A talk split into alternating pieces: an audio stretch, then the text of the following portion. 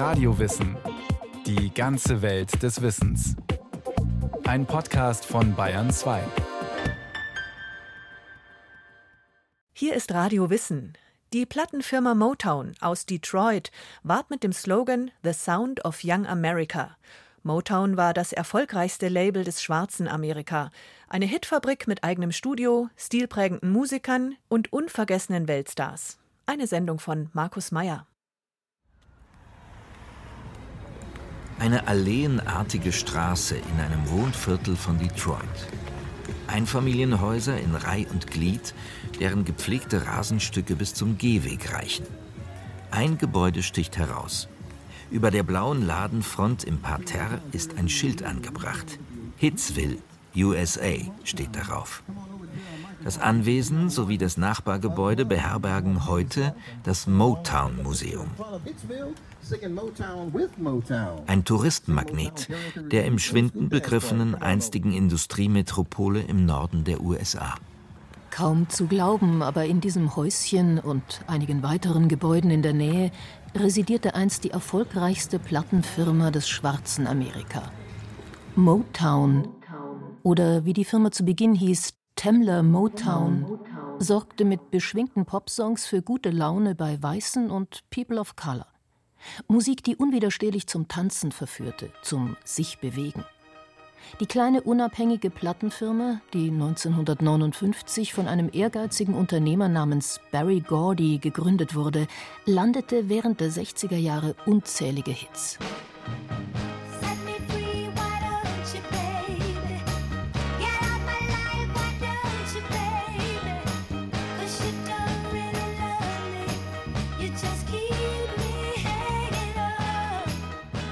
Die Stars von Motown sind nach wie vor unvergessen.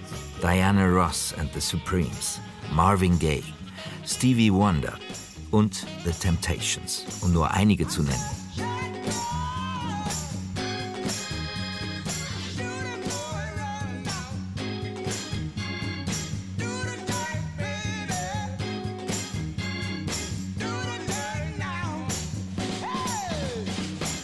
Sound of Young America lautete der Slogan der umtriebigen Firma.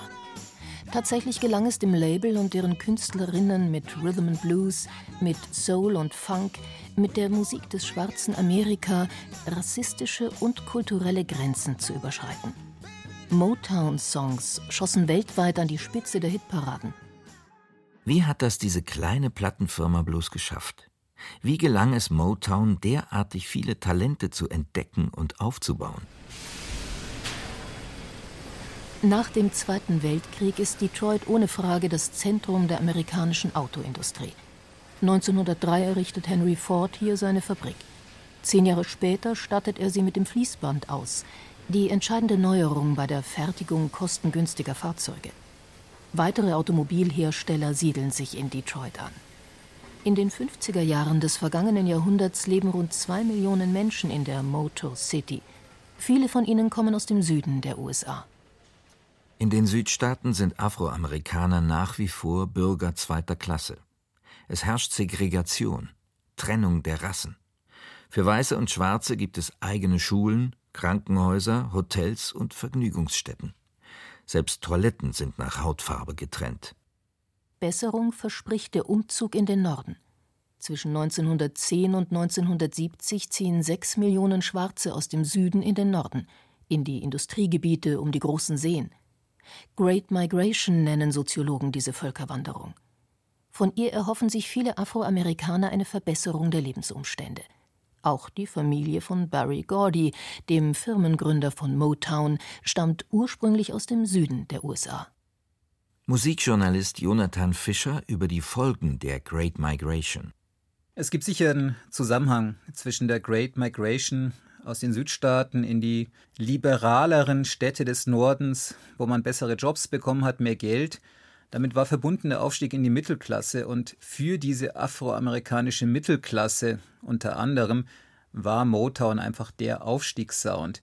So wie vielleicht äh, heute manche Hip-Hop-Stars etwas ausstellen, was sie schon haben und andere Leute dem nacheifern wollen, war Motown der ausgestellte Aufstieg. Es war natürlich auch ein Selbstbewusstsein dahinter. Tatsächlich gelingt es den Gordys, als sie noch im Süden leben, sich ein kleines Vermögen zu erarbeiten. Als sie Anfang der 20er Jahre im Norden neu anfangen, können sie auf ein finanzielles Polster zurückgreifen, das Investitionen und Geschäftsgründungen erleichtert. Barry Gordy Sr., der Vater des Motown-Gründers, ist Kleinunternehmer. Den Gemischtwarenladen, den er im schwarzen Viertel von Detroit betreibt, nennt er Booker T. Washington Grocery Store. Booker T. Washington war ein afroamerikanischer Pädagoge und Bürgerrechtler des 19. Jahrhunderts. Er vertrat die These, dass wirtschaftlicher Erfolg Voraussetzung für die soziale Emanzipation der Afroamerikaner ist. Die Gordys halten sich an diese Devise. Sieben Kinder hat die Familie bereits, als am 28. November 1929 Nachkomme Nummer 8 das Licht der Welt erblickt. Der Junge erhält den Vornamen des Vaters, nämlich Barry. Der jüngste Spross hat wie so oft die größten Freiheiten. Barry Gordy Jr. weiß lange nicht so recht wohin und versucht sich in diversen Jobs. Er hilft im Laden, arbeitet als Schuhputzer, Schallplattenverkäufer und Polsterer in einer Autofabrik. Eine Zeit lang liebäugelt er mit der Idee, Profiboxer zu werden. Obwohl er bei Kämpfen verhältnismäßig erfolgreich ist, sticht ihn einer seiner Freunde, Jackie Wilson, aus. Wilson ist auch als Sänger erfolgreich. Musik hat den jungen Barry schon immer interessiert. Nun beginnt er Lieder zu schreiben für seinen Freund, der ein Star des Rhythm and Blues wird, der populären Musik der Schwarzen der 50er Jahre. Die Weißen nennen dieses Genre später Rock'n'Roll.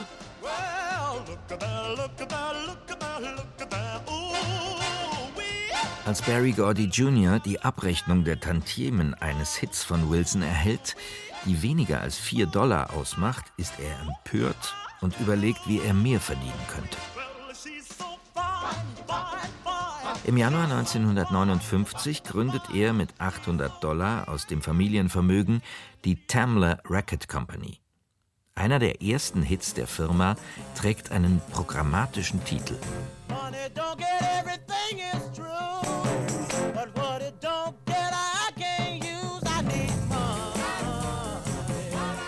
1960 kommt Motown Records als weiteres Standbein hinzu.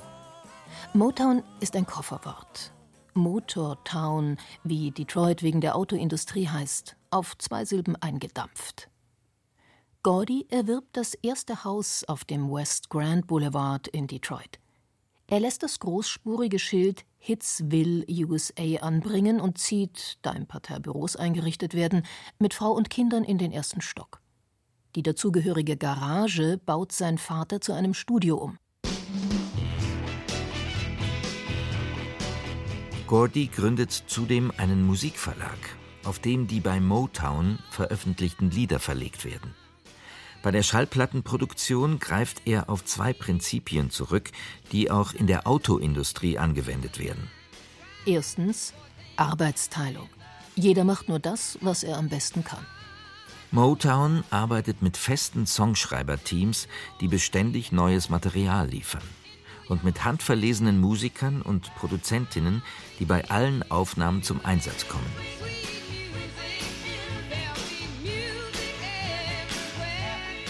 War aber auch eine Vorwegnahme von heutigen Produktionsmethoden. Ja? Das Arbeitsteilige haben wir heute auch. Da gibt es einen, der ist nur für die Keyboards oder einer, der ist nur für die Bläser, einer ist nur für einen bestimmten Rhythmus zuständig. Das sind so die Hyperspezialisten und die werfen dann ihre Beiträge zusammen und daraus entsteht dann ein RB-Stück, das einfach nicht mehr von einem Menschen geschrieben wurde oder wo einer außer dem Produzenten irgendwie einen Überblick hat, sondern die haben ihre Spezialaufgaben. Und das war Motown eigentlich schon so ein bisschen so ein Prototyp von dem, wie das heute sehr oft läuft.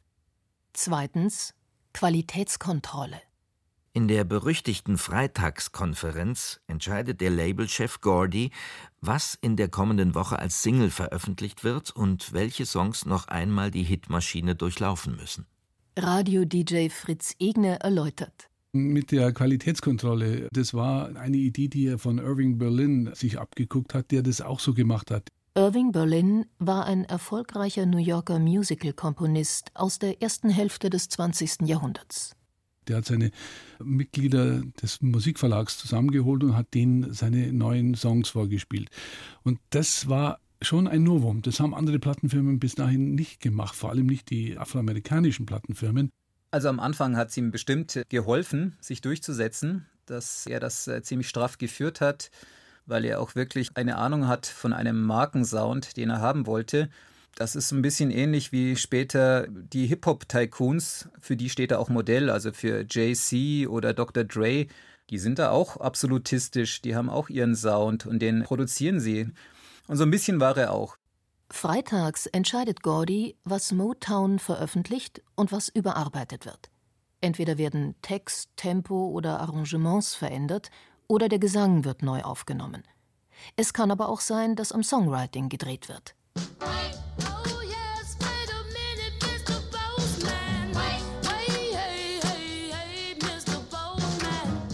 Motown will den Sound liefern zur großen Party, bei der jeder mitmachen kann. Die Lieder müssen sofort zünden. Deshalb beginnen manche Motown-Songs mit dem Refrain und nicht wie sonst üblich mit der Strophe.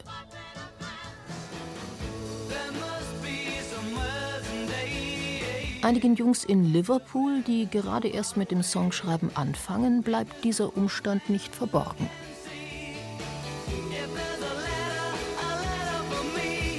Gordys Ziel ist klar.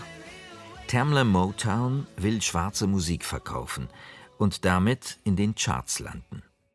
Zielgruppe sind weibliche Teenager, weil sie das meiste Geld für Schallplatten ausgeben. Deshalb sind die Texte auf ihre Erwartungen zugeschnitten.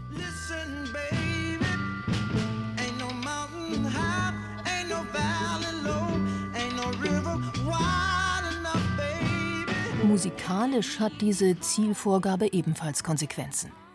In Motown-Songs gibt es keine Soli. Nichts soll von der meist optimistischen Message ablenken.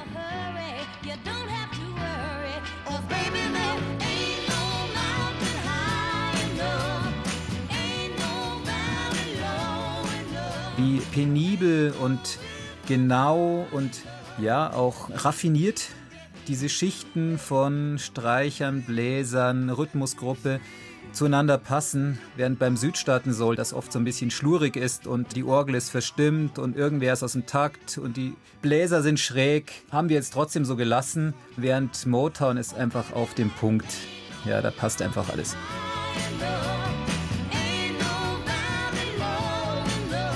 Optik und Auftreten müssen ebenfalls stimmen.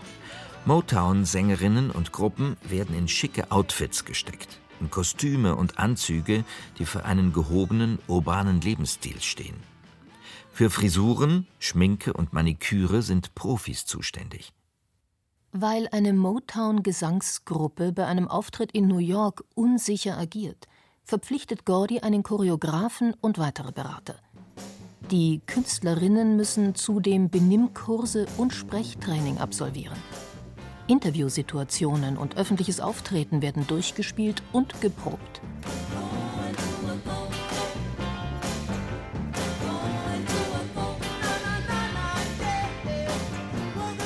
Der Erfolg lässt nicht auf sich warten. Das Hitzville-Schild am Firmengebäude erweist sich als passend. Der peppigen, perfekt inszenierten Musik, die geschickt die Call-and-Response-Gesangstechniken des Gospel mit schwarzem Rhythmusgefühl verknüpft, kann sich niemand entziehen. Ja, das war das junge Amerika und zwar nicht das schwarze junge Amerika, sondern das junge Amerika ohne Hautfarbe. Das war von Anfang an Programm.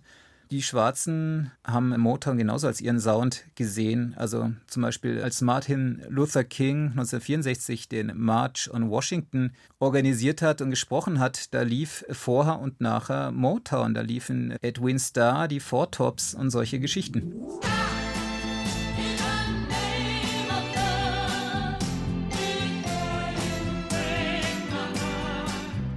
Allein 1966 gehen 36 von 100 amerikanischen Hitsingles auf das Konto der Firma aus der Motor City, der Stadt, die im wörtlichsten Sinne in Nordamerika für Bewegung und Dynamik steht. Als besonders erfolgreich erweisen sich Girl Groups wie die Supremes. Drei junge Sängerinnen, in deren Mittelpunkt Diana Ross steht. Die drei haben sich schon als 16-jährige Teenager dem Firmenchef empfohlen. Sie kommen aus einem armen Viertel und wollen es unbedingt schaffen. Gordy wartet erst einmal ab. Diana Ross darf als Sekretärin für Motown jobben und lernt so den Betrieb kennen. Als die Mädchen volljährig sind, starten sie dann richtig durch. Zwischen 1965 und 1970 landen die Supremes einen Hit nach dem anderen.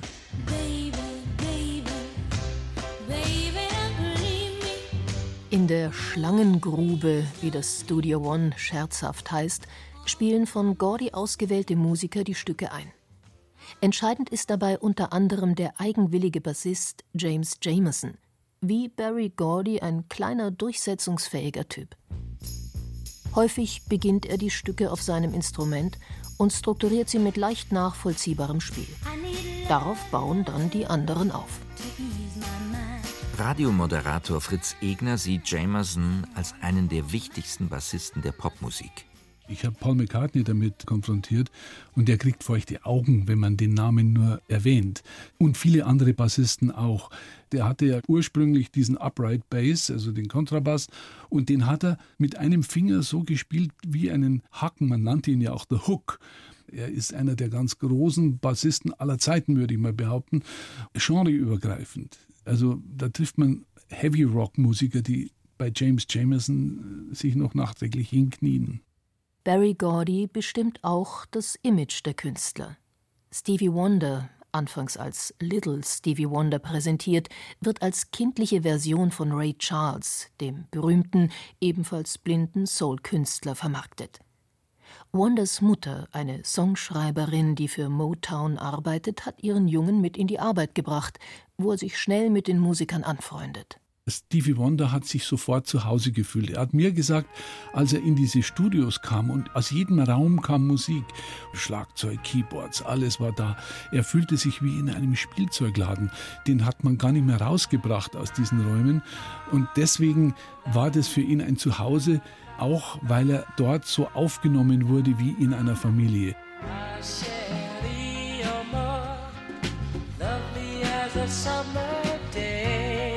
Langfristig Karriere machen jedoch die Künstler, die Gordys Vorstellungen abschütteln können, die selbstbestimmt Musik machen. Als er 21 wird, lässt Stevie Wonder Gordy ein umfangreiches Vertragswerk zukommen, in dem er auf künstlerische Unabhängigkeit pocht. Der Künstler zieht nach New York und beginnt in Electric Ladyland zu arbeiten, in Studios, die einst Gitarrenheld Jimi Hendrix errichten ließ. Wanda spielt fast alle Instrumente selbst ein und wagt sich auf künstlerisches Neuland, indem er Sounds von Synthesizern und E-Pianos integriert. Seine Alben, die zwischen 1972 und 1976 in Eigenregie entstehen, zeigen, wohin die Reise geht. Synthetische und akustische Klangfarben plus Sozialkritik ergeben fantastische Zukunftsmusik. A boy's born in hot time Mississippi, surrounded by four walls that ain't so pretty. His parents give him love and affection to keep him strong, moving in the right direction, living just enough, just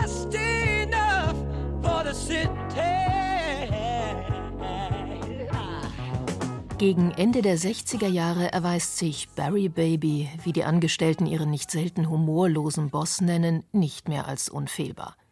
Den Song I Heard It Through the Grapevine, heute ein Soul-Klassiker, hält er für miserabel. Komponist Norman Whitfield muss ein Jahr lang Überzeugungsarbeit leisten, bis der starrsinnige Chef überhaupt einer Aufnahme zustimmt. Erst die dritte Version wird veröffentlicht. Als sich die Single von Gladys Knight and the Pips zwei Millionen Mal verkauft, wird auch die langsamere Fassung von Marvin Gaye publiziert. Sie geht über drei Millionen Mal über die Ladentische. Marvin Gaye, ein weiteres Motown-Zugpferd, schwimmt sich frei. Als der gut aussehende Entertainer von seinem Bruder erfährt, welche furchtbaren Erfahrungen dieser im Vietnamkrieg gemacht hat, ist er zutiefst betroffen. Er schreibt einen Song, den Gordy als zu politisch, zu wenig kommerziell ablehnt. Aber Gay lässt nicht locker. Er droht, nie mehr für das Label zu singen, was Gordy umstimmt. What's Going On, einer der elegantesten Protestsongs der Popgeschichte, wird ein Riesenerfolg. Gay kann ein ganzes Album mit der Studioband von Motown aufnehmen. Die Songs schreibt er jetzt selbst. Die LP hat einen durchgängigen Flow, einen rhythmischen Fluss und eine Erzählidee. Ein Vietnam-Heimkehrer benennt die politischen Probleme der Vereinigten Staaten. Damit läutet Gay ein neues Kapitel für den Soul und für den Mainstream-Pop ein. Es müssen nicht immer nur Herzschmerz und Boy Meets Girl Geschichten sein, die in Hits erzählt werden. What's Going On ist Befreiungsschlag und Vorbild in einem. Ab jetzt kann und darf Soul sozialkritisch sein. Produzent Norman Whitfield ist für einen weiteren Erfolg verantwortlich. Für das Gesangsquartett The Temptations entwirft er auf Albumlänge opulente Arrangements. Bei Papa Was a Rolling Stone kommen jazzige Soli und damals ultramoderne psychedelische Sounds zum Einsatz. Das gesamte Instrumentarium des modernen Soul wird aufgefahren. Sozialkritik mit hypnotischem Groove verbunden. 1972 bricht Gordy die Geschäfte in Detroit ab und zieht ins sonnige Kalifornien. Damit endet die klassische Phase von Motown. Längst ist die Firma mehr als bloß eine Marke. Sie ist zum Mythos geworden. Gordy und Motown haben das Soul-Genre und damit die moderne Popmusik entscheidend gestaltet und mitformuliert. Die Motown-Songs der 60er Jahre bewahren den Optimismus und die Aufbruchsstimmung der Ära. Die Firma feiert auch während der 70er und 80er Jahre Erfolge. Für Millionengewinne sorgen Gruppen wie die Commodores und Solokünstler wie Lionel Richie. Für die gute Laune sind die Jackson Five mit Kinderstar Michael Jackson zuständig. Barry Gordy interessiert sich jetzt für andere Dinge. Er will Diana Ross als Glamour-Filmstar aufbauen, was allerdings nur in den USA gelingt. 1988 verkauft er sein Unternehmen für 61 Millionen US-Dollar. Er bleibt ein hoch angesehener Repräsentant der Musikindustrie, ein Elder Statesman der afroamerikanischen Community. Sein Lebenswerk sowie die Leistung der Motown-Künstlerinnen hat einmal Quincy Jones, ein anderer Musiktycoon, mit folgenden Worten gewürdigt. Motown riss Barrieren nieder zwischen Schwarz und Weiß, zwischen der Welt des RB und dem Mainstream, damit jeder sie sehen konnte, die Schönheit der schwarzen Musik. Das war Radio Wissen, ein Podcast von Bayern 2. Autor und Regie Markus Meyer. Es sprachen Julia Fischer und Stefan Merki. Technik Robin Ault, Redaktion Andrea Breu. Wenn Sie keine Folge mehr verpassen wollen, abonnieren Sie Radio Wissen unter bayern2.de slash podcast.